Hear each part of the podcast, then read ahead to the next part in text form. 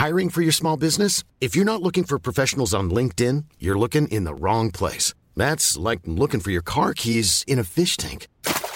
LinkedIn helps you hire professionals you can't find anywhere else, even those who aren't actively searching for a new job but might be open to the perfect role. In a given month, over 70% of LinkedIn users don't even visit other leading job sites. So start looking in the right place. With LinkedIn, you can hire professionals like a professional. Post your free job on linkedin.com slash people today. Hey, Dave. Yeah, Randy. Since we founded Bombus, we've always said our socks, underwear, and T-shirts are super soft. Any new ideas? Maybe sublimely soft. Or disgustingly cozy? Wait, what? I got it. Bombus. Absurdly comfortable essentials for yourself And for those facing homelessness. because one purchased equals one donated. Wow, did we just write an ad? Yes. Bombas. Big comfort for everyone. Go to bombas.com slash ACAST and use code ACAST for 20% off your first purchase. Go, go, go! DeckHockeyQuébec.com Deck Beauport! Inscrivez-vous maintenant à DeckHockeyQuébec.com Go, go, go! Cégep de Lévis. Vous désirez travailler avec les enfants? Soyez payé pour étudier avec le parcours Travail-études en petite enfance qui débute ce printemps au Cégep de Lévis. Vous suivrez votre formation tout en travaillant dans un domaine stimulant et valorisant. Pour en savoir plus ou pour assister à une séance d'information, consultez cégeplevy.ca baroblique DFC. Faites vite, vous avez jusqu'au 27 mars pour déposer votre candidature. cégeplevy.ca 96.9. Tout le monde sait que lorsqu'il est question de parler d'immobilier, ça peut devenir compliqué assez vite. Il y a beaucoup de questions, mais très peu de réponses satisfaisantes. C'est exactement pour ça que c'est toujours mieux de s'adresser à un expert ou encore d'écouter la bulle immobilière au 96.9, l'alternative radio, avec votre animateur Jean-François Morin et son co-animateur Kevin Filion. À chaque semaine à l'émission, on reçoit des experts et on jase de divers sujets pour vous tenir bien informé sur tout ce qui touche l'univers de l'immobilier. La bulle immobilière, tous les samedis de 16 à 18 heures à CGMD 96.9, l'alternative radio. Sexualité. Non! Juste pas pour les doux!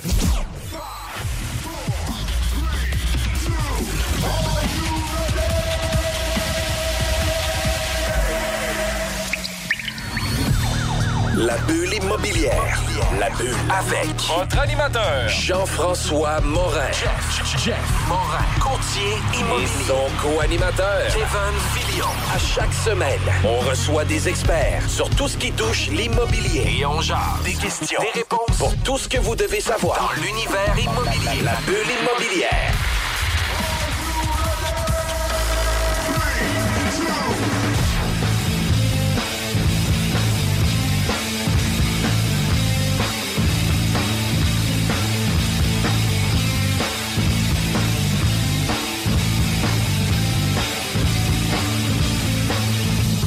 Vous étiez à l'écoute de la sauce, l'émission juste avant la bulle immobilière. Mon nom c'est Jean-François Morin, courtier immobilier chez Nous Vendons Votre Maison. Et c'est maintenant le temps de parler d'immobilier avec mon acolyte Kevin. Comment ça va, Kevin? Top shape, Jeff. On voit l'énergie, hein? On est, on est au printemps. Écoute, on est au printemps, on a la température qui qui réchauffe. Puis écoute, pour vrai, on ressent la chaleur du soleil. Ça fait du bien sur le moral aussi. Puis écoute, on est en studio depuis en- déjà quelques minutes. Euh, Il y a beaucoup de fun qui se passe en studio là, avant les enregistrements. Puis tout ça. Puis aujourd'hui, on va recevoir une pro, euh, une habituée des podcasts, une personne euh, qui est impliquée énormément dans les affaires dans la région de Québec, autant sur la rive nord que sur la rive sud. On reçoit Sylvie Bougie, avocate. Bonjour. Bonjour. Comment ça va? Ça va super bien? Good. Écoute, euh, vous avez la compagnie Vigie Services juridiques. Aujourd'hui, on va parler de droit des affaires immobiliers sur un volet large quand même là, par rapport au bail commercial, par rapport à différentes questions qu'on a euh, à titre de, de- à titre d'entrepreneur. Ouais, de Puis- clients, puis vulgariser aussi. Je pense que c'est un peu ta mission, ou un peu de façon générale avec Vigie, mais aussi ce que tu peux faire aujourd'hui avec nous. là. Oui, vraiment. Moi, j'aime ça. Vraiment, ma mission de vie, si on veut, moi, c'est de Ouais. vulgariser le droit, le rendre accessible, le rendre le fun aussi. Parce que souvent, tu sais, les gens ont peur de l'avocat. Ils trouvent qu'il faut aller voir un avocat juste quand ça va mal. Ah, ouais, parce que c'est Euh, cher, fait qu'on n'est pas sûr. cher, ils sont méchants, les avocats. Mais euh, moi, j'aime ça montrer que non, non, on peut être euh, sympathique quand on est avocat. Ouais. On peut vulgariser le droit, puis le droit peut nous servir d'outil. Donc, Ouais. d'arrêter d'en avoir peur puis le voir plus comme un, un ami. Ben oui, ça peut être une relation d'affaires le fun comme toutes les autres relations d'affaires. Exactement, vraiment. Tu sais, moi, je suis à, dans le fond, je suis en affaires depuis 15 ans. J'ai, euh, je suis à mon compte depuis 13 ans. Puis, tu sais, j'ai des belles relations depuis 13 ans avec des clients qui sont devenus des amis. Euh, puis, c'est ça qui est le fun. Moi, j'adore ça. Tu sais, un de nos slogans chez Vigie, c'est on cherche pas des clients. On veut pas de clients. On veut des relations. Fait que, tu sais, Ouais. ça en dit long sur la, la relation qu'on veut établir. Parce que tu fais que du droit des affaires, droit commercial, tu spécialises là-dedans. là. Oui, c'est ça. Dans le fond, tout ce qui touche la vie d'un entrepreneur, c'est pour ça que le droit immobilier, ça vient aussi avec Ouais. le droit du travail, le droit immobilier, les gens qui ont des projets d'affaires finalement. Ouais. Que peu importe leur projet d'affaires. Fait qu'écoute, ça donne-tu le ton un peu vers où qu'on s'en va aujourd'hui? Ça va être incroyable, c'est sûr et certain. Euh, écoute, Sylvie, tu dis que tu développes des relations d'affaires avec des gens. Euh, Puis, tu sais, ça vient énormément joindre nos valeurs de notre équipe à nous. On est une entreprise, nous, comme courtier immobilier de service, on est là pour offrir un, service aux clients, mais au-delà de ça, on veut maintenir une relation d'affaires à un haut niveau pour faire en sorte que les clients soient tellement fiers et contents d'avoir travaillé avec nous qu'ils nous réfèrent. Puis écoute, le dynamisme que tu as, c'est sûr que c'est ça que tu dois faire avec tes, euh, euh, avec tes, euh, tes différents clients puis les divers projets sur lesquels tu orientes tes clients aussi. Euh, toi, tu es une fille qui a fait sûrement le barreau ici à Québec? Oui. À Laval aussi pour les études au niveau du droit? Exact. Moi, je viens dans le fond de la Beauce. Euh, J'ai toujours su que je voulais aller à l'Université Laval. Là, J'étais jeune, je venais à Québec, puis je regardais l'Université l'Université Au Laval bout en de la saluant, 73. genre. non, mais on dirait que j'avais hâte. Là, tu. Ouais, Euh, ah. Puis euh, oui, je voulais être avocate. Donc, mon bac, effectivement, au- euh, à l'Université Laval, barreau. Après ça, je suis partie travailler un an à Thetford Mine pour revenir finalement à Québec pour vraiment me spécialiser en droit des affaires. Puis là, tu as l'air quand même jeune. C'est pas une question, euh, pas une question glissante, mais, mais je veux dire, tu as commencé tout de suite. Tu disais, ça fait 15 ans, donc 13 ans à ton compte. Fait que tu as rapidement euh, fait le saut à ton compte. Est-ce que c'était toute seule? C'est Ouais. quoi un peu l'histoire de comment. Euh, oui, dans le fond, moi, euh, ben, je vais avoir 40 ans. Le gros. Le gros chiffre 40 ans bientôt. Euh, mais euh, ouais, c'est ça exactement. Dans le fond, moi, j'ai travaillé comme employé, dans le fond, trois ans. Fait que dans le fond, j'ai 16 ans euh, de barreau. Là. Ça, la vie passe tellement vite. Mais Ouais. trois ans à mon compte, puis je- à un moment donné, je m'emmerdais. là. Je pensais que j'étais plus fait pour le droit parce que moi, je me rends compte que c'est ça, le contact client, hyper important. Mais j'aime ça aussi. J'étais un peu une touche à tout. J'aime ça m'impliquer dans le marketing. J'aime ça m'impliquer dans euh, relations, c'est sûr, euh, PR, administration, facturation et tout. Tu sais, j'aime ça mixer un peu tout. Oui. Puis, veux, veux pas, quand tu es avocate en- comme employé, ben, souvent tu fais des dossiers, surtout quand tu es une jeune avocate, tu fais des dossiers, tu rencontres pas vraiment les clients. Fait que ça perd un peu son sens euh, pour moi, là, évidemment. Fait que j'étais comme, coudon, c'est peut-être pas fait pour moi. Je pourrais même m'en aller peut-être dans l'événementiel. J'ai même pensé. Euh, puis finalement, j'ai fait, non, non, regarde, je vais le laisser à mon compte. Euh, je, je vais voir qu'est-ce que qu'est-ce que c'est. Parce que Ouais. tout le monde autour de moi me disait, ben non, t'es faite pour être avocate. Là. Ouais. Fait que euh, je suis partie à mon compte dans mon salon. Je me suis dit, je vais commencer dans mon salon vraiment, tu sais, rencontrer les clients. J'allais dans des salles de conférence, évidemment, pour rencontrer les clients. Puis je me suis rendu compte que j'avais la piqûre. Puis c'est ça, depuis ce temps-là, dans le fond, 2009. Depuis ce temps-là, j'ai plus vu le temps passer. Puis, euh, Si t'es impliqué dans la communauté aussi, tout ça, parce que je sais pas, moi, ma- ce que je me dis, c'est que tu, tu pars, mettons, un cabinet d'avocats, si t'as pas comme 10, 15, 20 ans de relations d'affaires pour dire j'amène une clientèle, c'est pas comme partir à une compagnie de tente de pelouse tu peux juste aller cogner aux portes et dire Hey, euh, je suis avocate, je suis super bonne, ça fait trois ans que je fais ça. Ouais. mais tu sais, c'est beaucoup, beaucoup du relationnel, du PR, Ah oui, comme vraiment. tu. Puis, tu sais, je viens pas de Québec. Fait que, tu sais, je Ouais. peux pas dire non plus que j'ai un gros réseau à Québec Ben non. et tout. Fait que moi, tu sais, à Québec, euh, mes études, je connaissais toutes des avocats, mais je connaissais pas. euh, je connaissais pas ça. Puis au début, moi, j'étais super stressée de faire du réseautage. C'était quelque chose qui sortait vraiment de ma zone de confort. Fait que là, tu sais, d'aller dans des 5 à 7. euh, des fois que je l'avais fait comme employé, euh, j'étais vraiment stressée. Puis j'aimais Ouais. pas ça, là, tu sais. Trop comme. Donne trois cartes d'affaires. C'est le classique, là. Puis, euh, puis finalement. non, mais c'est vrai. Pas toujours aussi payant qu'on se l'imagine. non, exact. Mais finalement, je me suis rendu compte que quand tu le fais en étant toi-même, quand tu restes Ouais. toi-même, que tu es justement capable de déconner, que tu es capable de, euh, de te laisser aller, mais euh, je me suis rendu compte que j'ai vraiment pris plaisir. Puis je me suis rapidement, effectivement, impliquée autant dans les activités de la Jeune Chambre de Québec. Je me suis impliquée sur le conseil d'administration de Québec numérique qui organise le WAC à Québec, qui est le plus grand événement là, euh, en numérique là, partout dans l'Amérique du Nord. Fait que c'est vraiment un gros événement. J'étais sur le conseil d'administration pendant trois ans. Donc, vraiment impliquée un peu partout, sortir de ma zone de confort et surtout commencer à donner des cours, des ateliers. Donc, cégep, université, j'ai vraiment fait le tour. J'ai pris tous les intervenants en démarrage d'entreprise parce qu'au début, c'était mon créneau, vraiment. Là. Je Ouais. me disais, je suis en démarrage moi-même. Euh, j'ai trois ans d'expérience, j'ai l'air jeune. Euh, je, je me voyais mal aller cogner aux portes des grosses corporations. Ouais, ouais. Donc, euh, je me suis vraiment lancée là-dedans, articles de blog. C'est vraiment tout, là. J'ai vraiment tout fait pour me faire tout- tout connaître. Euh, j'ai même écrit, c'est ça, euh, deux livres, là, dont le, le premier, Éviter les pièges en affaires, qui est vraiment axé entreprise en démarrage. Fait que vraiment, là, tout mis les efforts pour me faire connaître. Puis ça a quand Ouais. même apporté vraiment des résultats parce que l'entreprise va super bien. Puis Très cool. Ça veut dire que tu faisais en parallèle toi-même des démarches de démarrage d'entreprise, puis tu prenais sur le side ceux Ouais. qui étaient dans ta classe, comme je peux être votre avocate Ouais. et vous aider dans le côté Ouais. euh, affaires et gestion. Ouais. C'est hot quand même. Ouais. C'est vraiment cool. Puis, tu sais, c'est souvent la passion qui drive les entrepreneurs. Puis, tu sais, le fait d'être euh, amené à vouloir euh, développer ta business puis d'être un peu touche à tout parce qu'un entrepreneur, c'est un peu ça aussi. là. Tu sais, on, veut, on veut connaître l'ensemble de notre business. On veut, euh, quand on, prend de l'expérience et une maturité en affaires, on veut euh, spécialiser beaucoup plus. Mais au départ, notre passion nous amène sur les volets tellement larges de tout ça. Puis le fait de vouloir le partager, d'écrire deux livres, c'est quand même un bel exploit, puis c'est quand même le fun aussi. Euh, puis les deux livres, c'est éviter les pièges en affaires, puis maximiser la valeur de son entreprise. Fait que, c'est des livres que j'ai pas eu l'occasion de lire ensemble, mais si tu peux nous donner une petite prémisse là, sur euh, les sujets de chacun des livres, ça peut être vraiment intéressant aussi. Oui, là. oui, oui.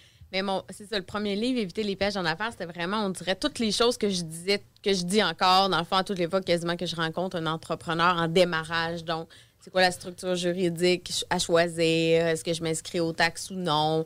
Euh, c'est quoi le nom d'affaires que j'utilise?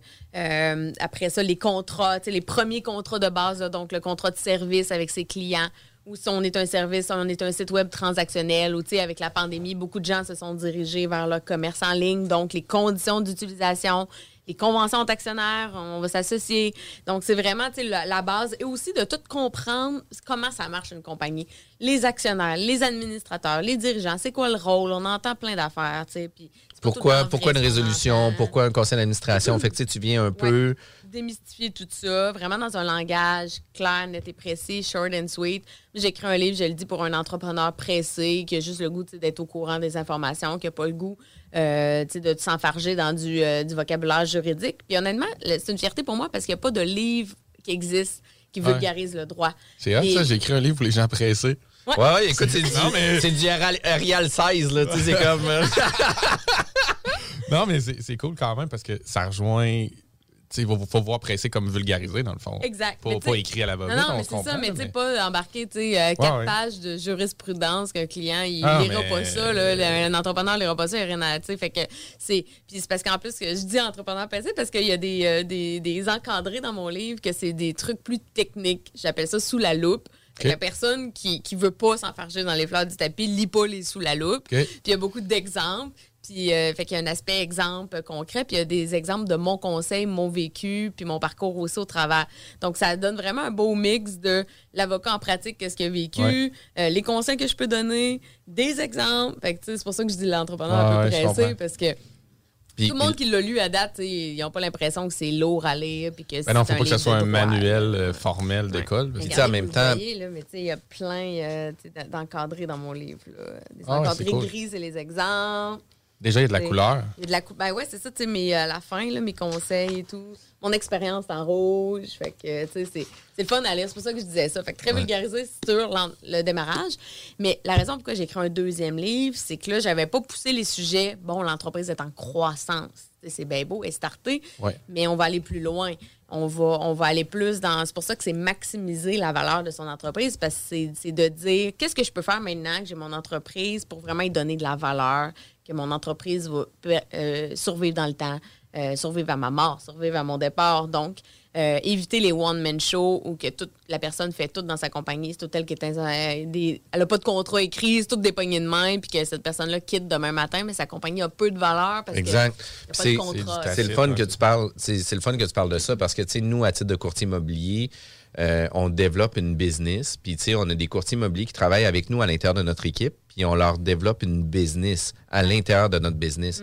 Par contre, tous les entrepreneurs, tous les courtiers immobiliers à qui on parle, ben, sont travailleurs autonomes. Fait que euh, demain matin, ils sont blessés, demain matin, ils meurent, ben, leur entreprise, les, sources de revenus ferment. Tandis que nous, on a une pérennité dans le temps, puis on l'amène aussi aux courtiers dans l'équipe, puis on amène cette, cette réflexion-là qui, qui est très rarement parlée pour des travailleurs autonomes. Euh, souvent, les travailleurs autonomes vont vouloir s'acheter une indépendance, euh, une flexibilité sur l'horaire, d'avoir des revenus, travailler quand ça me tente. La possibilité de l'illimité est quand même très présent pour un travailleur autonome. Euh, par contre, c'est souvent limité à, à nos seules personnes. Puis il faut que la vision de l'entreprise soit plus loin qu'un seul individu. Puis du moment où ce qu'on amène ça, Christy, euh, c'est un game changer parce que là, tu sais, tout le monde amène, euh, tu sais, le- le- les efforts pour la même mission amène les efforts pour la même culture d'entreprise à implanter, etc. Puis ça amène réellement des résultats euh, différents. Fait que je trouve ça, euh, je trouve ça vraiment le fun. On va aller se distribuer ça chez Renaud Bré, tous les bons, dis- j'allais dire disquaires, mais euh, libraires. Ouais, exact. tous Les bons libraires, effectivement. Puis J'ai la chance d'avoir fait affaire avec une maison d'édition, Fidesz, qui est une des plus grosses là, euh, maisons d'édition au Québec. Fait que ben, mon livre est distribué partout et même en format e-book aussi pour le monde qui veut le consulter. euh. Encore plus pressé. pas papier. Dans l'auto, c'est ça. papier. Euh, mais euh, mais tu as, tout à fait raison. Puis ça s'applique aussi aux gens qui ont des employés. Parce que tu as des one-man shows qui ont des employés, mais qui sont. Ces employés-là sont pas au courant des informations de la compagnie du tout, du tout. Tu sais, c'est en silo. Euh, mais après ça, quand il arrive pour vendre, c'est comme mais le fondateur qui veut vendre sa business, mais que c'est juste lui, dans les faits, qu'il la connaît vraiment ça n'aura pas beaucoup de valeur. Puis souvent, ces entrepreneurs-là, c'est des gens qui disent Ouais, mais j'ai consacré ma vie à cette entreprise-là.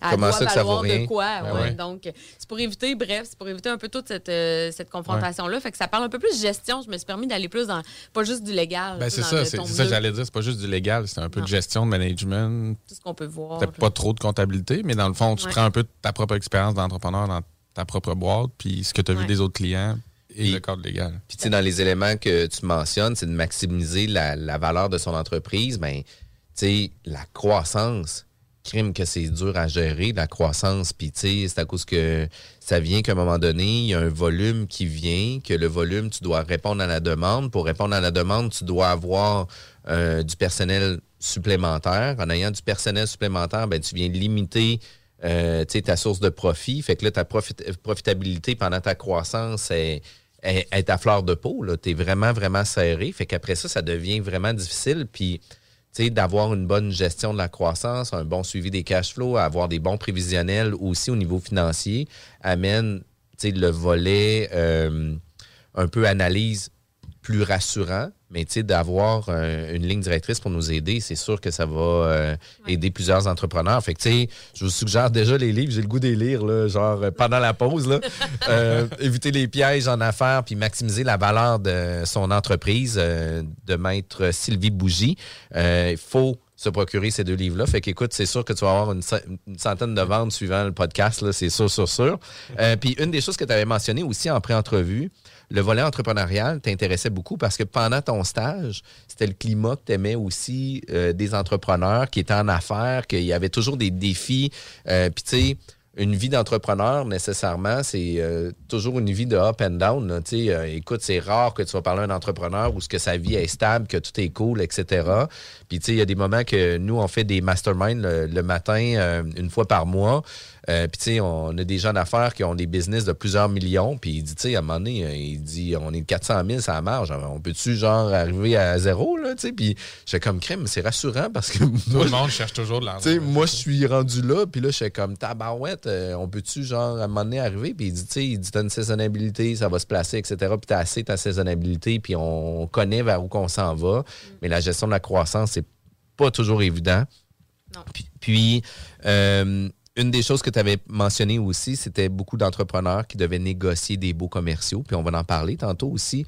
Euh, le, bail commercial, comment le négocier à titre euh, de locateur, mais aussi à titre de locataire ou de bailleur versus euh, de locataire. Puis c'est des points pour vrai qu'on va avoir énormément de plaisir pendant l'entrevue. Mais une chose qui est importante à la bulle immobilière, c'est de donner du temps à nos commanditaires. Puis on est obligé de prendre la pause. Nos émissions sont disponibles en podcast sur notre site web jean-françois-morin.ca, aussi sur toutes les plateformes de Spotify, Google Podcasts, Apple Podcasts, Balados, puis même plus. Euh, on revient tout de suite après la pause. Parce que tu as été fraudé.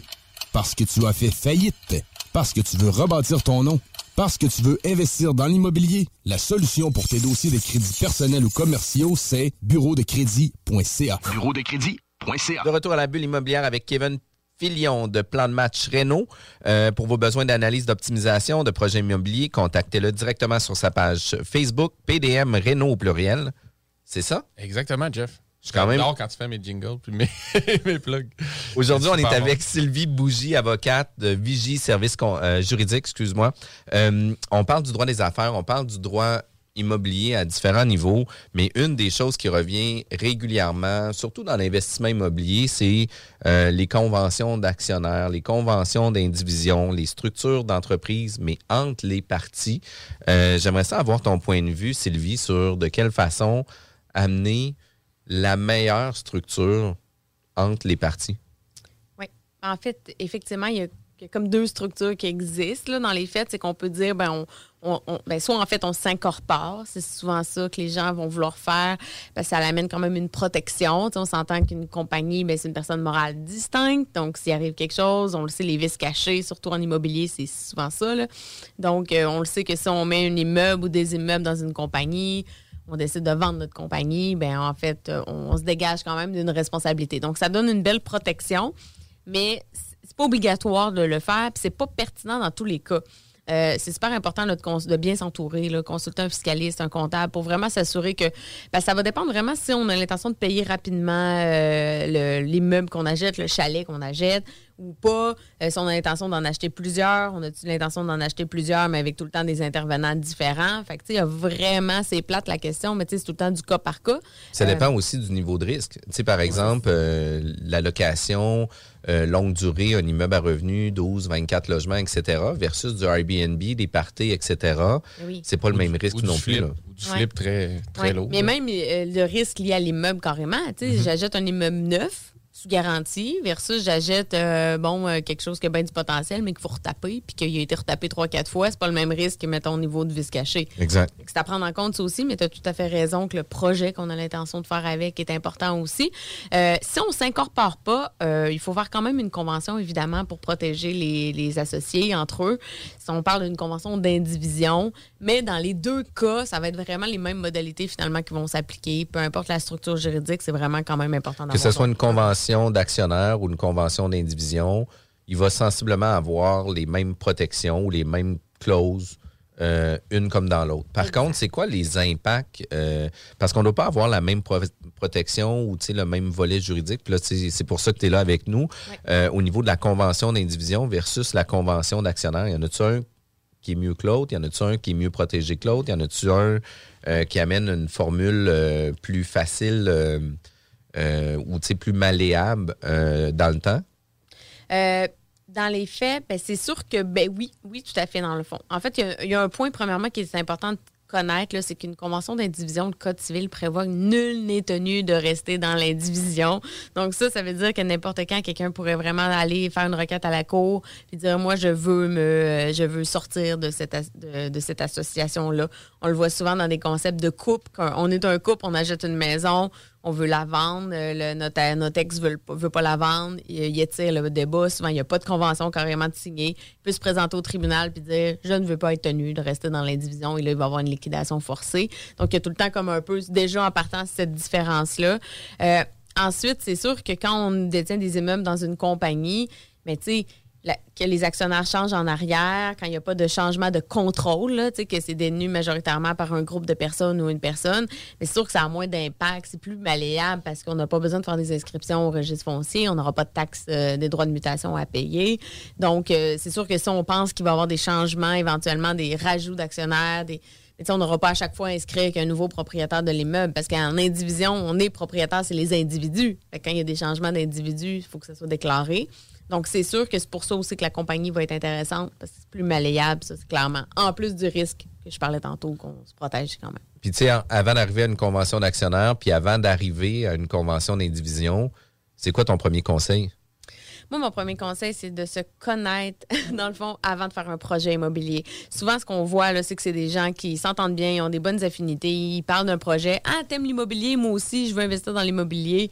Puis, OK, go. Qui aime let- pas ça en let's go. 2022, tu la Exact. saveur, pareil. Ouais. Euh, fait que souvent, et il y a des gens qui vont dire on se connaît de longue date, on est des membres de famille, euh, tu sais, euh, il n'y en aura pas de problème et tout. Mais dans les faits, quand je parle de, de bien, de bien se connaître avant de faire des projets comme ça, c'est de parler des questions qu'on n'a pas l'habitude de parler le dimanche soir au souper de famille.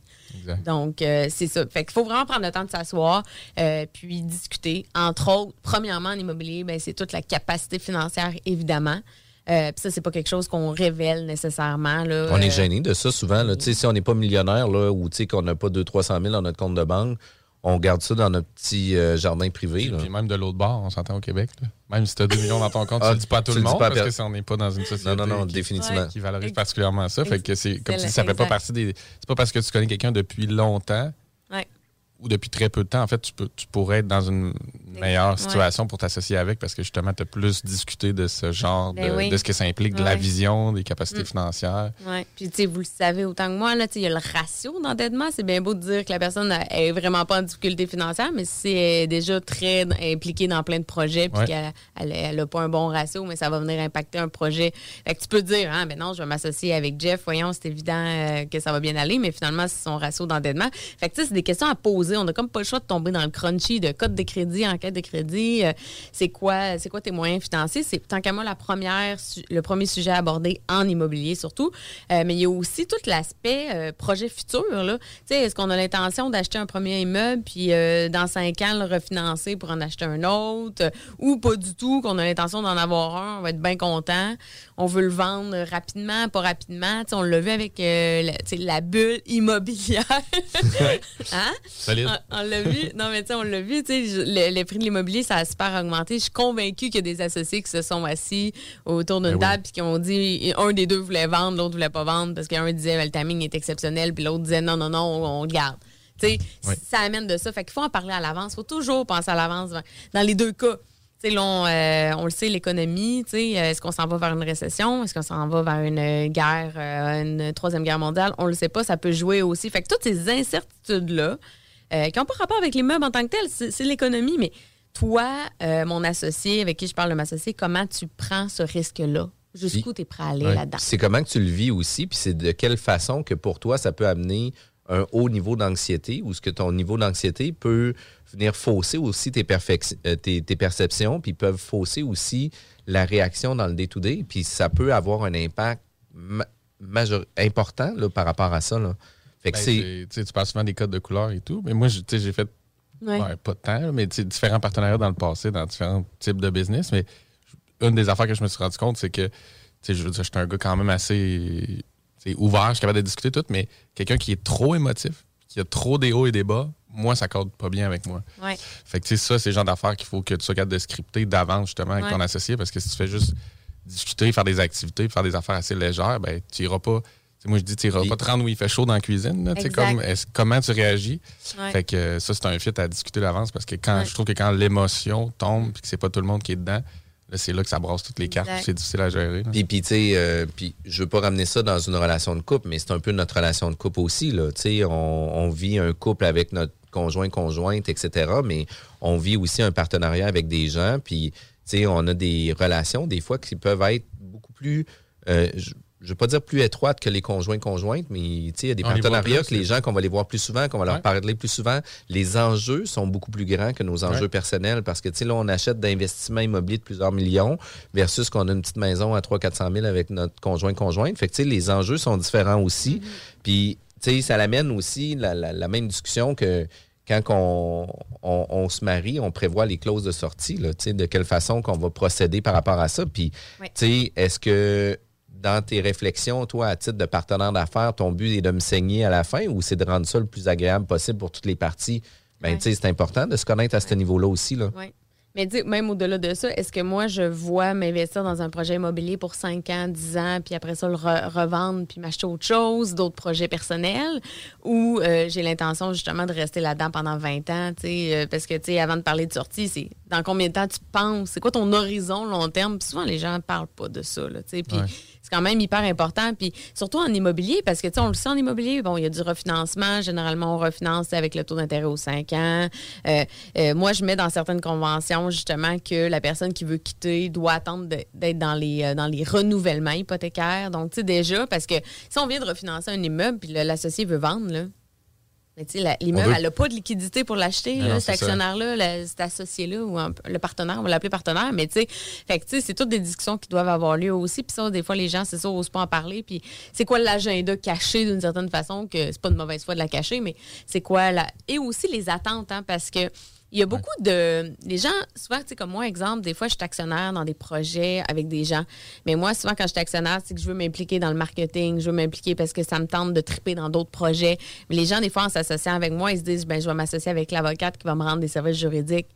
Eux, eux, ils s'attendent que je vais vouloir juste faire ça ou juste m'impliquer là-dedans. C'est correct, dans leur tête, c'est ça. Mais euh, Toi, tu veux sortir de ça un peu. Ben aussi. oui. Ben oui, tu sais, ça. toi, tu sais. Je me faire ça- valoriser autrement, puis tu sais, Ouais. fait que c'est important d'en parler de ça, tu sais. Ben, Euh, le, le temps, puis les tâches, puis dans l'immobilier, ce qu'on voit, parce que honnêtement, tu sais, probablement que tu vas dire que c'est ça dans tous les milieux, mais il s'en fait, puis il s'en défait à tous les jours des associations. Puis moi, de ma lecture, j'ai l'impression que le piège de l'immobilier un peu, c'est que vu que c'est relativement passif, puis que c'est pas nécessairement une business opérante hyper demandante dans le day-to-day, on prend pas le temps souvent au départ de mettre les tâches. Qui les fait? On se dit juste, gars, on est trois. Euh, tu sais, je veux dire, il y aura un renouvellement, il va y avoir quelques travaux à gérer. Puis, tu sais, c'est pas, c'est pas à tous les jours qu'on a besoin de mettre un 8 heures par jour. Fait que, Ouais. on verra, mais le- on verra, c'est un piège. C'est un piège, sais, de définir, Ouais, tu sais, exact. du moins de définir les responsabilités, puis, Ouais. tu sais, De base, puis on de base. là, autour Puis de après ça, tu sais, de, de venir faire un bilan sur une première année, puis dire, ben écoute, toi, tes responsabilités, c'était au niveau de la gestion du locataire. Moi, c'était la gestion de l'immeuble. Puis toi, c'était la gestion du, du financier. Ouais. Ben là, maintenant, tu sais, euh, comment que ça s'est passé ton département? Tu sais, prends des notes, etc. Puis quand on va se rasseoir ensemble, ben, on va pouvoir, puis on va pouvoir se réajuster puis revoir un peu les tâches et responsabilités de sa- chacun parce que ça, c'est la partie la plus importante aussi. Puis tu sais combien de fois qu'on va arriver dans des projets où ce que il y en a toujours un qui va dire ah ben écoute euh, c'est tout moi qui fais tout puis là tu sais je me suis occupé des locataires puis là tu sais toi tu as eu genre 25 dégâts d'eau mais il s'en rappelle plus de ça non plus. Il se rappelle juste qu'est-ce que lui a fait. Puis Là ben ça fait en sorte que ça vient créer des zones de tension qui sont pas nécessaires. Ouais. Puis ça Puis, ben, mais toi, est-ce que c'est quelque chose que tu suggères justement de mettre, mettre les tâches, les responsabilités à même la convention d'actionnaire pour que justement, si Ben oui. quelqu'un déroge ou, est, ou par- pas par la carte, mais tu sais, comme il n'est pas là pendant tout, Ouais. t'as Mais au non, moins mais- quelque chose pour t'appuyer ouais, pour dire, tu sais, au départ, tu nous avais dit que tu gérais les locataires. Là, ça fait un an qu'on, que tu fais pas ça. Ouais. Donc, on va procéder. Non, non, mais moi, c'est de la musique à mes oreilles de vous entendre. Là. Je veux dire, euh, c'est super important. Moi, j'ai tendance à le mettre en annexe parce que justement, c'est évolutif dans le temps. Ouais. Parce que ce qu'il faut toujours penser, c'est oui au démarrage. Tu sais, ton exemple est super bon, euh, Jean-François, quand tu dis un s'occupe du financement, l'autre des locataires, mais c'est parce que le financement, c'est pas tout le temps qu'on va s'en occuper. C'est au début, c'est au refinancement, c'est si on fait d'autres projets. Fait que des fois, le, le- le partage qui est équitable pour la première année devient peut-être moins équitable dans les, pro- dans les autres années. C'est important aussi de prévoir cette flexibilité-là, que Ouais. si à un moment donné, c'est plus équitable, est-ce qu'on paye tout simplement quelqu'un euh, qui en fait plus? Est-ce qu'on log nos heures? Il y a des, des associés là, qui vont carrément loguer leurs heures, puis à chaque année, ils vont s'asseoir, regarder ça un petit peu, juste pour s'assurer qu'il y a une belle équi- équité. Euh, donc, c'est toutes des solutions qu'on peut mettre en place, puis peut-être avoir une ouverture à revoir le pourcentage de chacun en fonction de qu'est-ce qui s'est passé, mais moi, je suis très à l'aise. Je le conseille fortement, en fait, de le mettre en annexe euh, pour justement que ce soit flexible puis qu'on le révise. là. En annexe, c'est Puis- facile de en refaire Puis, une Puis, annexe. tu sais, moi, qu'est-ce que j'aime, c'est de le faire aussi en annexe. Puis, tu sais, c'est un, c'est un plan de match qui est vraiment intéressant parce que c'est évolutif, il y a des discussions, euh, tu sais, puis euh, un des défauts en, notre- en entreprise, c'est que souvent, on va avoir des checkpoints beaucoup trop loin dans notre gestion financière, dans notre gestion d'entreprise, que, tu sais, on va avoir euh, à nos impôts, on va rencontrer notre comptable, puis on va dire, puis, est-ce que mon, ma- mon entreprise est rentable? Est-ce que, tu Qu'est-ce sais... qu'est-ce que j'aurais dû faire cette année? Ouais, mais, mais, mais c'est souvent ça. Hein? Puis on gère nos business de ces façons-là. Puis plus qu'on devient proche de nos chiffres, plus qu'on vient qu'à faire du tracking serré sur la business, puis qu'on vient monitorer les KPI. Puis ça veut pas dire nécessairement que c'est toujours des KPI financiers. Mais tu sais, par exemple, sur euh, vous êtes propriétaire d'immeuble à revenus, euh, vous avez des appels de service. Ben, tu sais, ce mois-ci, on a eu trois appels de service versus le mois passé, on en a eu un. C'est quoi les délais de traitement? C'est quoi? Tu sais, il y a Ouais. plusieurs choses qu'on peut mettre en place. Puis plus qu'on va suivre euh, nos indicateurs près, plus vite qu'on va être capable de s'ajuster à la situation puis d'amener des pistes de solutions rapides. Même chose pour les conventions d'actionnaires. Ben, prenez le temps, au moins une fois au trimestre, de s'asseoir puis refaire le bilan. Puis, tu sais, au trimestre, c'est quand même pas si pire, c'est trois mois, là, mais c'est quatre rencontres par année, mais du moins, vous allez avoir le temps de pouvoir discuter, réorienter. Puis, ça se peut qu'il y ait un des actionnaires qui vit une insatisfaction puis une frustration par rapport à une situation que une, une des deux autres personnes pourrait prendre en charge puis dire écoute, tu sais, pour vrai, je ne savais pas que toi, ça venait t'irriter à ce point-là. Ben moi, je vais le prendre sur ma charge, puis on est capable de switcher un peu des, des façons de faire? Ça l'amène une discussion complètement différente par rapport à ça. Puis, tu sais, moi, dans mes partenariats d'affaires, euh, j'ai arrêté de dire que je voulais pas me gérer de l'humain. Parce que, tu sais, les gens étaient comme, écoute, on achète des immeubles locatifs avec des humains. Si toi, tu gères pas l'humain, qu'est-ce que tu vas faire? Puis là, j'étais comme, ouais, tu sais, c'est pas juste ça que je suis capable de faire non plus. Puis il n'y a pas rien que ça de la gestion de l'humain dans une business. hein. Sauf que euh, j'ai arrêté de le dire parce que tu sais, je, je sentais que les gens me, me repoussaient là, pour me dire Ouais, euh, non, moi, je veux pas faire affaire avec toi parce que tu veux pas gérer de l'humain. Puis là, j'étais comme Ouais. Mais Ouais. chacun ses perceptions aussi Ben par oui. rapport à tout ça. Fait que. Ouais, ouais. Puis sinon, dans Au les. moins, tu le dis, parce que, comme on dit, il y a du, du monde qui le disent même pas, fait qu'ils vont s'attendre que tu vas gérer de l'humain. Toi, tu le dis, tu le dis, c'est parfait, tu sais. Euh, Puis effectivement, les réunions de trois mois, c'est une excellente idée parce que moi, j'avais déjà suivi une formation avec un docteur en psychologie qui disait que les relations humaines, ça se dégrade rapidement. Euh, puis que c'est vraiment des petits des petites choses qui arrivent, mais que si on les laisse latentes, ça devient. euh, c'est vraiment. supplice de la goutte, ouais, ça peut ça, être irréparable. Puis quand c'est irréparable, c'est irréparable. là. Fait que moi, j'ai trouvé ça hyper intéressant, cette conférence-là. Puis je me, je me, ça me sensibilise encore plus de faire des rencontres Mais- régulières. Puis, tu sais, je, mettons, je ramène ça encore à l'immobilier, mais si tu as un partenariat où tu n'as pas tellement, euh, mais juste pour faire le parallèle, mais tu sais, où tu n'as pas tellement d'immeubles, tu n'as pas la chance de te voir à tous les jours, peut-être même pas à toutes les semaines, peut-être même pas à tous les mois si tu gères deux immeubles ensemble. ouais. À la limite, il y en a qui peuvent être au bout de la planète. Fait que, Ouais. des fois, tu n'as pas le temps de faire ce checkmark-là ou de juste dire, hey, euh, je suis quand même pas mal dans le jus de ce vous autres, ça va comment? Fait que tu tu dis, bon, ben, j'avance, je, je suis dans le dossier, je vais me rendre Ouais. jusqu'au bout. Fait que là, c'est là, peut-être, les petites crottes se développent. Fait que euh, l'immobilier fait que, euh, à moins que tu aies un parc de 500 logements puis qu'à tous les jours, tu te vas au bureau, mais là, évidemment, s'il y a un irritant, rapidement, ça sort, puis le- on crève l'abcès, là, mais Ouais. d'où l'intérêt de, de- de forcer des discussions comme ça Ouais. pour échanger. Puis, de faire des tests de, personnali- de personnalité. Tu parlais des couleurs tantôt, j'imagine, c'était ça. Les, les... Ouais.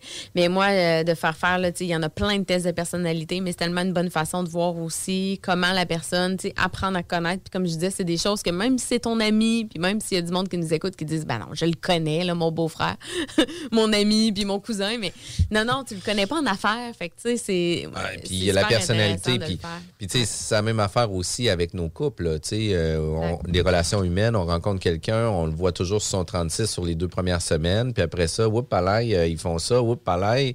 Là, tu Le fais monon- comme. tu sais, le mononcle Ah à ouais. Noël que tu dis, ah, mais ton mononcle, il est vraiment cool. là. Tu dis à ta blonde, ouais, mais là, des fois dans l'année, mais c'est ça. Tu sais, à Noël, il est cool cette soirée-là. Mais c'est un peu ça, pareil. Quand Ouais, du partenariat aussi, complètement- on, on se monte sur notre meilleur jour, mais il faut, faut se permettre aussi de montrer de se voir sur. Ah oui, Ah ouais, puis il faut être transparent au maximum par rapport à tout ça. Puis les conventions d'actionnariat, les conventions d'indivision, euh, ça l'amène des points litigieux qui fait en sorte que s'ils sont déjà discutés à l'avance, ben, ça devient tellement plus agréable parce que tout le monde sait vers où s'en aller par rapport à ça. Puis, tu sais, c'est lourd des contrats.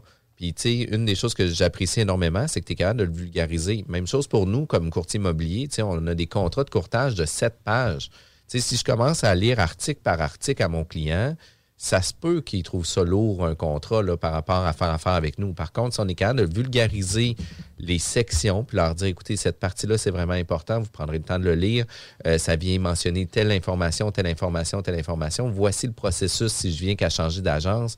Voici le processus si vous avez un acheteur, etc. Mais tu sais, on est capable de standardiser de beaucoup, puis de le vulgariser, puis ça sécurise les gens beaucoup plus. Ben oui. Parce que quand on parle d'avocat, on parle de convention, on parle de contrat. Et c'est sûr qu'il y en a qui ont mal en tête déjà. Là. Puis, puis c'est vrai. Puis c'est pas du pages, là. Ouais. Non. Mais d'où l'importance. Moi, je suis traumatisée. Des fois, j'ai des clients là, qui me consultent, qui ont une convention déjà signée, là, ils ont des questions, ils viennent me rencontrer. Tu sais, C'est pas moi qui avais fait cette convention-là. Puis je me rends compte qu'ils ne savent aucunement ce qu'il y a dans la convention. Que, tu sais, j'ai l'impression. Peut-être qu'ils l'ont oublié, mais j'ai le feeling qu'ils se l'ont jamais vraiment fait expliquer non plus. Ils l'ont signé à la légère. Mais effectivement, puis tu sais, on en parlait tantôt, mais moi, ce que j'aime beaucoup de les conventions, c'est que euh, c'est un beau rappel aussi. On parlait de tâches responsabilités, mais on peut mettre, moi, j'aime bien la clause durée minimum de mariage. Donc, c'est de dire, on, achète de l'immobilier ensemble, OK, mais on veut, on veut rester dans la compagnie combien de temps? C'est quoi la vision? Est-ce que c'est au moins le premier cinq ans? Est-ce que c'est 10 ans qu'on va être ensemble? Est-ce qu'on voit ça sur le long terme ou pas? Puis ça, on peut le mettre dans la convention actionnaire. Moi, j'aime bien l'inclure. Donc, Puis on peut mettre des clauses aussi de, de pénalité. Là. Si tu brises le contrat de mariage avant le 5 ans, ben, tu vas être imputé de 25 000 Puis la pénalité de l'emprunt va être assumée à 100% par toi. Là, parce que tu tu veux pas vivre cette situation-là. Tu veux pas que toi, que tu étais Ouais. actionnaire là-dedans, que tu n'as pas forcé genre la séparation. Puis tu sais, on veut pas forcer l'amour non plus, mais tu veux pas prendre 50 de l'impact de ça ou ce que c'est pas ta décision. Là? Eh, tout à fait. Puis, tu sais, de prévoir des modalités de paiement aussi en lien avec ça, de dire, ben, tu as voulu quitter avant ce 5 ans-là ou ce 10 ans-là, ben, euh, tu vas faire avec, là, on ou on refinancera pas, mais tu vas être payé euh, tranquillement pas vite, mais tu seras pas payé d'un coup. Fait que, mais en le mettant dans le contrat, quelqu'un qui veut quitter après trois ans et demi, là, tu y reparles du contrat, puis tu dis, hey, quand on s'est assis, là, devant l'avocat ou le notaire pour faire la convention d'actionnaire, ben, on s'était, t'étais d'accord avec ça. Tes plans ont changé, mais t'étais d'accord. Ah, c'est vrai, parce que la mémoire est une faculté qui oublie. Donc, c'est, moi, j'aime ça aussi, faire ça, coucher par, en- par- vraiment par écrit. C'était quoi l'entente initiale entre les parties. Puis, euh, Tu sais, bon. C'est-tu intéressant, Kevin? Moi, je trouve ça malade. Là. Ben Tu sais, euh, écoute, j'ai déjà genre mon agenda d'ouvert pour regarder mes prochaines disponibilités pour boucler des prochaines consultations avec toi, Sylvie. Euh, je m'excuse, je dis euh, Sylvie, là, je devrais dire peut-être ben, non. Maître Bougie. Non, non, Sylvie, c'est parfait. Parfait. Vous êtes à l'écoute de CGMD, l'alternative radio. La bulle immobilière est toujours diffusée tous les samedis de 11h à midi, juste après la sauce. CJMD 96.9. Téléchargez l'application Google Play et Apple Store. Parce que tu as été fraudé. Parce que tu as fait faillite. Parce que tu veux rebâtir ton nom. Parce que tu veux investir dans l'immobilier. La solution pour tes dossiers de crédits personnels ou commerciaux, c'est bureau de crédit.ca. Bureau de crédit.ca. Vous êtes à l'écoute de la bulle immobilière avec Jean-François Morin et Kevin Filion. Aujourd'hui, on parle de droit des affaires, le droit immobilier, puis on a parlé de... euh, là, on va parler de bail commercial, mais on a parlé juste avant convention. de convention d'indivision. Merci de me ramener sur la ligne directrice.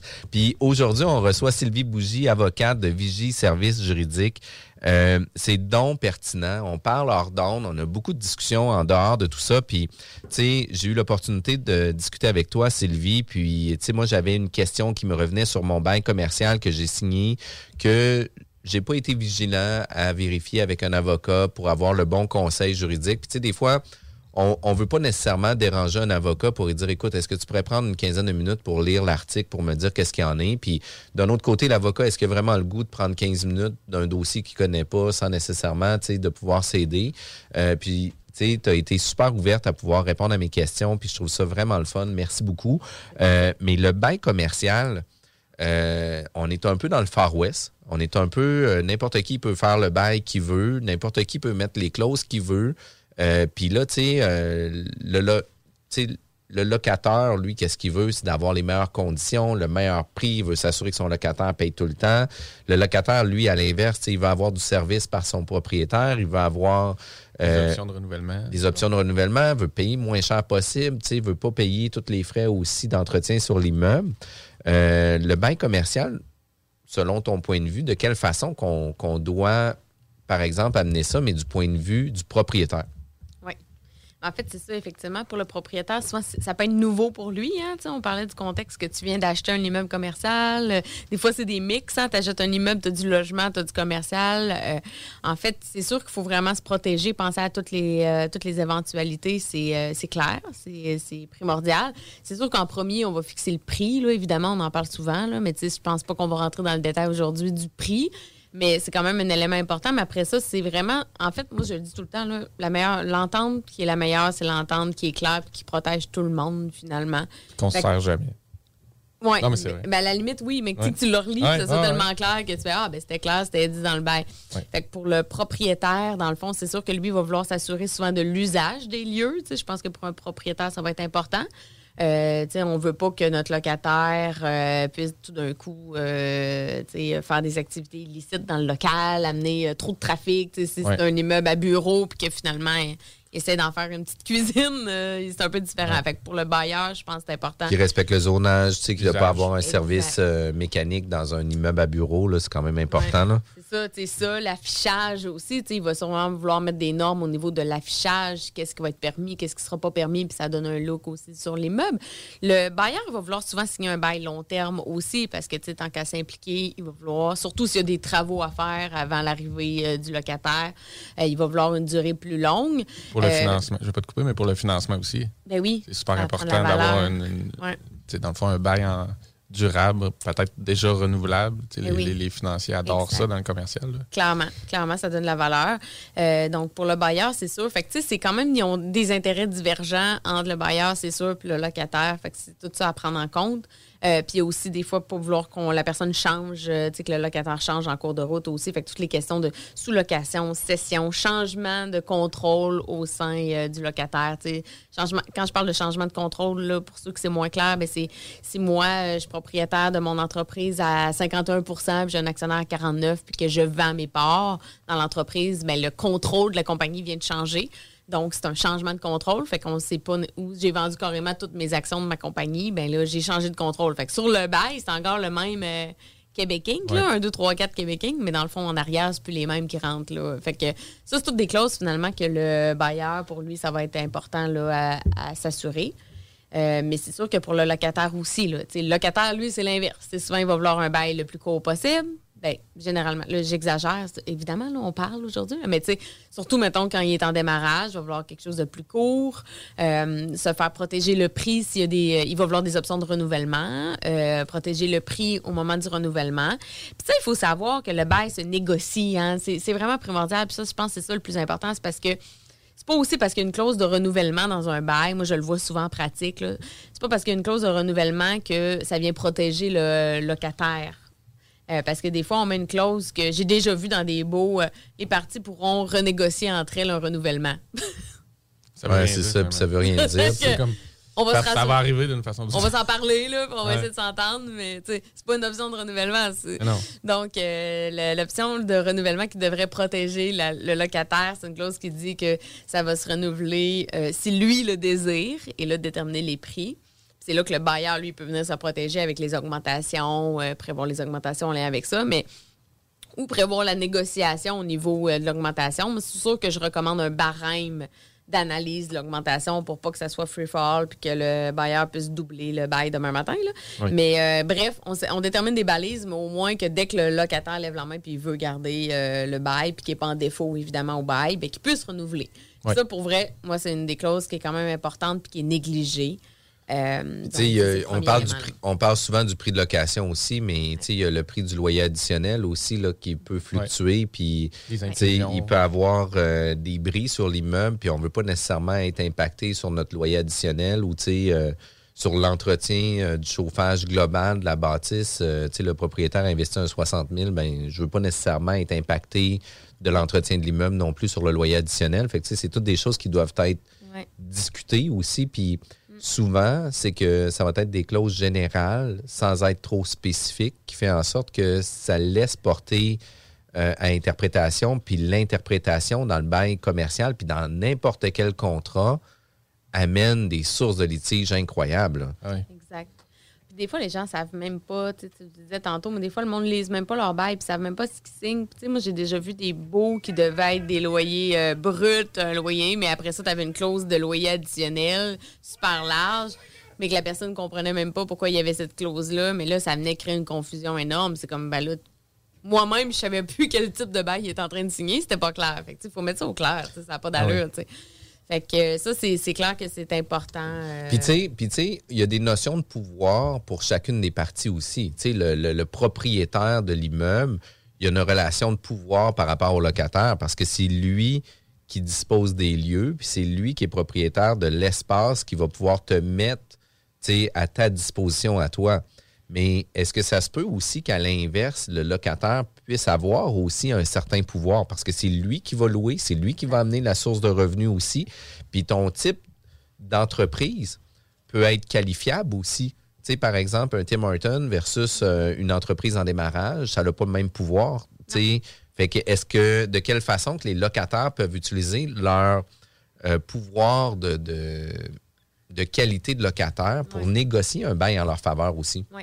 Ben, en fait, c'est clairement plusieurs choses. Mais tu sais, le pouvoir du locataire, il l'a au début dans le cadre des négociations. D'où l'importance de négocier avant de le signer le bail. Puis avant de signer une offre d'achat aussi. Parce que des fois, on voit une offre de location, pardon. Parce que des fois, je vois ça, les gens signent une, lettre de, une offre de location sans la faire réviser, où tout est déjà comme convenu. Puis après ça, il reste la technicalité du bail. Puis là, ils essaient de négocier le bail Ah ouais, parce que moi, j'interviens au dossier. Puis je dis, ben là, ça, ça n'a pas d'allure, ça, ça n'a pas d'allure. Puis là, ils n'ont plus de pouvoir. Fait que le pouvoir, le premier pouvoir, c'est de, de négocier au moment avant de signer, évidemment. Puis ensuite, ben, c'est clair que si on est capable de dire que notre, euh, notre euh, commerce a une belle notoriété, euh, c'est sûr que ça va rassurer euh, le locataire. Ça, ça peut lui donner une belle notoriété pour l'immeuble au complet. Ça peut revitaliser un immeuble. là. Euh, Moi-même, où je suis actuellement, mes locaux, c'était, moi, je suis dans Saint-Roch. Puis les meubles, au début, les locataires, c'était un peu, euh, tu sais, c'était beaucoup des services communautaires. C'était pas vraiment dans l'entrepreneuriat et tout. Puis nous, on est arrivés, on a loué au cinquième étage, on est devenu. Puis tu sais, là, on l'a vu, les nouveaux locataires qui se sont joints, c'est plus du monde de comptabilité, service conseil. Fait on vient de un valoriser. momentum, ben oui. Ouais, c'est ça. On a comme valorisé un peu parce qu'on était les premiers. Puis euh, donc ça, c'est un point à considérer. Euh, c'est important aussi de parler d'exclusivité. Tu sais, ça, ça l'amène l'exclusivité aussi. L'usage. Est-ce que je veux être le seul? Tu sais, je suis un Tim Horton dans ton exemple, euh, Jeff. Ouais, tu veux pas avoir de Tim, tu veux pas avoir de, de, De- de McDo. Duncan, Duncan, ça va être tranquille. T'en Ouais. auras pas trop Ouais. dans les gens. Mais non, non, mais c'est vrai. ça, tu voudras pas. Puis, euh, fait que, tu sais, c'est- c'est à prendre en compte, euh, évidemment. Là. Mais, tu sais, les espaces de stationnement aussi, tu parles de ça, mais, tu sais, moi, je suis un Tim Hortons, je vais vouloir du stationnement Ben oui. disponible, je vais vouloir m'en réserver euh, du stationnement. Donc, euh, ça, c'est aussi à prendre en compte. Là. Euh, Le stationnement, souvent, c'est très négligé dans les beaux, Ben là, oui. moi, de, de pratique. Là, souvent, les gens en parlent pas. Puis, c'est comme. Le- c'est un des irritants après. ben oui, ben Autant oui, dans le ben- résidentiel que dans le commercial. Ouais. C'est qui ce parcours? C'est Ouais. tellement une micro-gestion Ben oui. agaçante pour tout le monde. là. Ouais. On, on le vit, nous autres, à l'intérieur de, de notre building commercial actuellement. Il y a 54 places de stationnement, mais il n'y a rien qui est attribué à une entreprise versus une autre entreprise. Puis là, ben, à certains moments, ben, il y a une entreprise qui a un besoin de stationnement plus important que l'autre. À d'autres moments, c'est l'autre entreprise. De quelle façon qu'on fait cette cohésion-là? C'est quand même euh, des points importants. Puis après ça, ça devient des, des irritants non discutés qui fait en sorte que euh, ça laisse un goût amer autant pour le bailleur que pour le locataire. Puis, tu sais, ça devient toujours un peu tannant. Puis, un des éléments du bail qui est souvent incompris, puis souvent mal compris, c'est toujours l'histoire de la vie de publication du bail. Est-ce qu'on peut publier notre bail au registre foncier? Est-ce qu'on a le droit? Qu'est-ce qu'on a le droit de publier? Qu'est-ce que euh, les, bailleurs aimeraient ne pas publier? Puis qu'est-ce que le locataire, le locataire, lui, qu'est-ce qu'il veut publier pour se Ouais. protéger? Là? Oui, puis en fait, pourquoi même le publier? Parce que là, je suis convaincue qu'il y a du monde qui nous écoute et qui disent publier un bail, tu sais, euh, déjà en partant. ça, ouais. Euh, dans le fond, le but de publier un bail, c'est vraiment de le rendre euh, public, donc le rendre opposable si un acheteur achèterait le- l'immeuble dans lequel nos locaux sont situés. Donc ça, c'est le, le premier point. On veut le rendre opposable. On veut que la durée du bail et les renouvellements du bail soient euh, opposables. Fait que quelqu'un qui va acheter l'immeuble va devoir respecter le bail. Sinon, ce qu'il faut savoir, c'est qu'un un nouveau propriétaire pourrait arriver, si le bail n'est pas publié, pourrait donner un avis de six mois euh, et de dire ben, ton bail, après un an, là, dans un an, ton bail ne sera pas renouvelé. Je te le dis euh, six mois d'avance, là, tu le sais que. Fait que dès qu'un bail, mettons, ça, il reste deux, trois ans à courir, quatre ans à courir, mais on veut pouvoir être là pendant quatre ans. On a mis 30 000 dans les Ben, locaux on d'amélioration, on s'est Ben installé. Euh, donc, on le publie pour cette raison-là. Euh, on ne peut pas interdire hein, la publication du bail. C'est un, er- un article d'ordre public qu'on appelle. Ordre public, ça veut dire quoi? Ça parce que dans le fond, ce qu'il faut comprendre, en droit des affaires, c'est toujours le même principe. Tu as le Code civil, euh, t'as le Code civil qui vient s'appliquer pour les contrats. Euh, ce qui n'est pas prévu dans un contrat, le Code civil vient le, le suppléer. C'est ouais. supplétif. donc, il vient le baquer, effectivement. Mais un contrat peut généralement contredire le Code civil, à part quand c'est d'ordre public. Donc, quand c'est d'ordre public, ça veut dire qu'on peut pas le contredire. Donc, on peut pas empê- empêcher un locataire de publier un bail, mais on peut, euh, il, faut- il doit le faire par avis. C'est un avis. L'avis, euh, dans le fond, c'est qu'on ne dira pas le, le côté monétaire. On n'ira pas publier un bail que je paye 500 pièces par mois. Moi, on va dire, j'ai un bail, il dure là. tant de temps, j'ai des options de renouvellement, that's it. Dans le fond, c'est ça en gros. Fait que ça, on peut le faire. Fait qu'on n'aura pas besoin de publier la colon et donner tous les détails. Puis souvent, le bailleur, c'est ça qu'il veut pas. Il veut pas commencer à mettre publiquement euh, non plus. Les euh, ententes financières. Ben oui, c'est ça d'ailleurs. Ouais. Ben, Ben, ben, puis ça, en même temps, c'est à cause que lui, il à vient, il vient se confronter à son prochain investisseur qui va vouloir acheter. Il vient se confronter aussi Aux à autres son locataires qui peuvent regarder le prix que toi. Exact, mais à son, oui. à son banquier aussi, là. Ouais. Tu sais, que son banquier qui va regarder, écoute, euh, tu me dis que les revenus étaient ça, mais regarde sur ton bail, c'est inscrit tel. Ouais. Ouais. Mais tu sais, ça, généralement, il va l'avoir sûrement divulgué, mais ça reste, c'est effectivement, tu veux pas qu'un autre locataire le voit, tu veux pas qu'un concurrent, tu sais, on le sait, là, tu sais, je veux dire, il y a, il y a des rues à Québec euh, qui sont la propriété de deux, trois compagnies d'attitude d'attente, donc ce serait facile pour ces compagnies-là d'aller voir au registre foncier, qui est un registre public, tout le monde peut aller voir. Euh, à coût à un dollar un lac, là, tu peux voir. Fait que, imaginez, on pourrait voir le prix des baux euh, de tout le monde en une, une pièce, une pièce. Ouais, c'est ça, les gros euh, confidentiels aussi. ben oui, fait Puis- c'est pour ça. Mais un avis sommaire, c'est très court, ça donne peu d'informations, mais au moins ça vient dire non, non, moi j'ai un bail et euh, vous devez le respecter. Fait que ça, c'est méconnu. Euh, je fais une parenthèse pour le stationnement parce qu'il y a un point, là, moi j'ai déjà vécu un worst case scénario que c'était le bailleur qui faisait des travaux. Il a décidé d'agrandir les meubles. Ouais. En agrandissant les meubles, il de tout le stationnement. Ah oui? Ouais.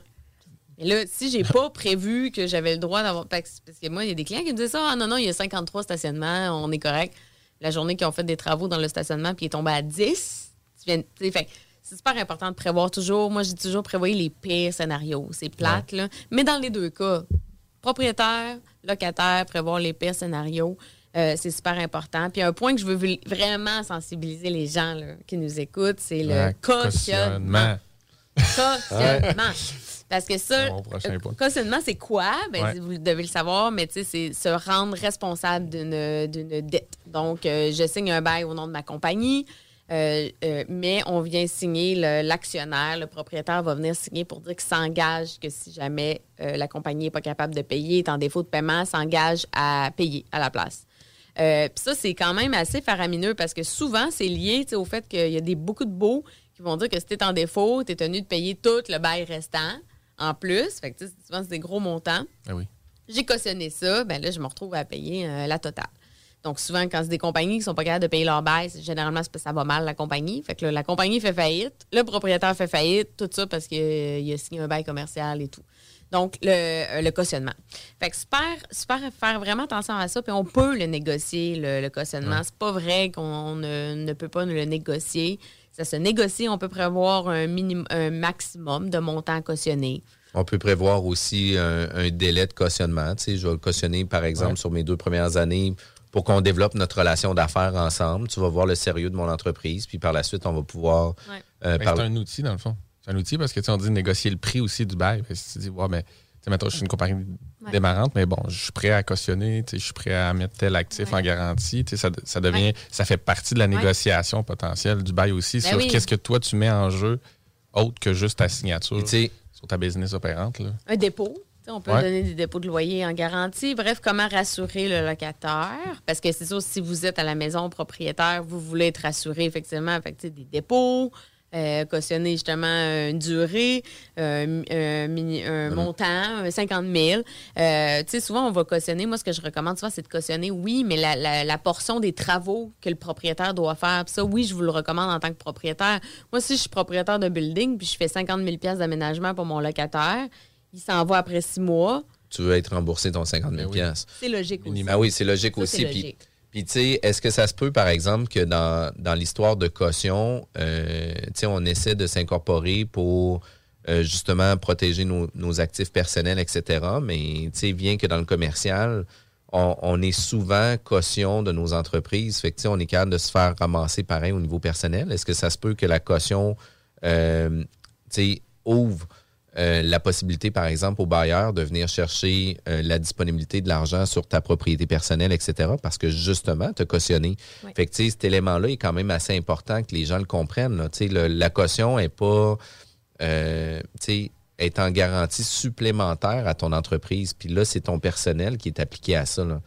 Puis ça, si les gens, il faut vraiment qu'ils le comprennent bien. là. Ouais. Ben, surtout en démarrage, c'est presque coutume. Là. Je veux dire, ça va être très rare. C'est que obligatoire. n- autant le banquier, autant le bailleur de, de- de Ouais. ton immeuble. tu sais, Je veux Ouais, dire, ouais. il faut que tu mettes Ouais. skin in the game. Il faut que tu mettes quelque chose sur la table. Puis tu peux pas juste dire, ben, j'ai une nouvelle entreprise, ça va super bien marcher. Ouais. Je vais te louer. J'aimerais en plus avoir le prix le moins cher. Mais Voici je vais mes rien prévisions. mettre au bat avec toi parce que Ouais. tu vas voir ma business, ça va bien aller. Mais euh, dans les faits, si le, le locataire n'a pas fait de travaux d'aménagement, sais, que c'est un bureau, euh, location de bureau, il n'a pas fait d'aménagement, il prend deux, trois mois de loyer en dépôt. S'il ne se fait pas payer, il prend ses dépôts-là, prend ses actions. Tu sais, c'est quand même moins risqué là, pour lui. Ouais. Fait moi, j'en vois des entreprises en démarrage qui cautionneront pas non plus. Ouais. C'est pas automatique.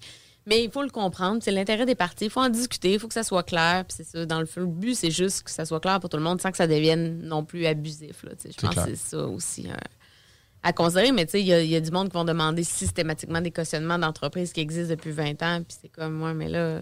On comprend que le bailleur il a tout intérêt à en demander. Oui. Euh, C'est bar open le plus possible. C'est- normal, il est backé. Fait que c'est Ouais. là, que- c'est là que le, ra- le rapport de force s'installe, puis la Exact. négociation. Puis, tu sais, moi, je pense que dans la négociation, tu sais, à titre de locataire, dresse-toi la liste, là. quitte à t'en faire enlever. Puis, plus que tu vas t'en faire enlever, plus que tu vas avoir du pouvoir pour négocier sur qu'est-ce que le, le bailleur veut t'offrir aussi. Puis, tu sais, le jeu de négociation, c'est toujours trouver le juste compromis où ce que les deux parties vont être gagnantes. Ben, tu sais, si tu arrives avec aucune demande, ben, tu sais, ça va être difficile de dire à ton bailleur que tu fais des concessions. Fait que ton point d'ancrage il est très difficile à Ah le implanter. monde, là. Ouais. Fait que ça, c'est quand même super important. Puis, euh, Sylvie, c'était vraiment intéressant. Euh, je pense qu'on doit avoir des consultations avec toi euh, plus régulièrement à la bulle immobilière, assurément. Mais si nos auditeurs aimeraient te contacter, de quelle façon qu'ils pourraient rejoindre euh, votre cabinet? Oui, sur mon site internet vigiquebec.com, V-I-G-I, Québec tout au long.com. Euh, il y a des formulaires de contact directement. On peut prendre rendez-vous avec mon calendrier en, ligne directe, là, même pas besoin euh, de m'appeler ou quoi que ce soit. Donc, c'est super simple, super efficace. C'est la meilleure façon là, de me rejoindre. Parfait. L'an dernier, on a donné euh, 150 000 avec le bingo avec CGMD Oh, tous les yes. dimanches. Euh, on commence à développer le plaisir de notre petite famille Ouais, les ouais, dimanches. On joue au bingo avec CGMD. C'est vraiment très cool. avec la chaîne YouTube, euh, Chico fait quand même vraiment une solide Check job. Le show, comme on dit. Oh, ouais.